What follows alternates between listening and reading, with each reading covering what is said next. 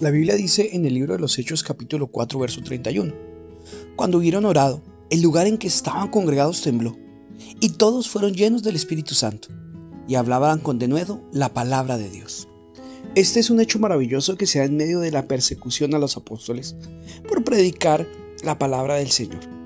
Pedro y Juan habían sido encarcelados porque Dios a través de ellos hizo un milagro de un hombre ya de más de 40 años y creían que era un engaño. Pero ciertamente el Señor los respaldó y Pedro y Juan con denuedo hablaron y defendieron la fe. Y el hombre en el que se había hecho el milagro pues también era un testimonio. Pasado esto llegaron donde los hermanos y les contaron lo que había acontecido y empezaron a orar. Y pidieron a Dios defensa y denuedo para predicar el Evangelio sin temor. Al instante fueron llenos del Espíritu Santo y hablaban con denuedo la palabra de Dios.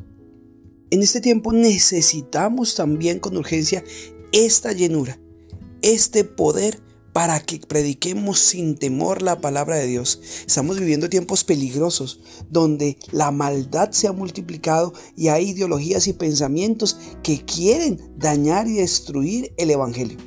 Pero nosotros, con denuedo, debemos levantarnos en el poder del Espíritu Santo para llevar la verdad a todo el mundo.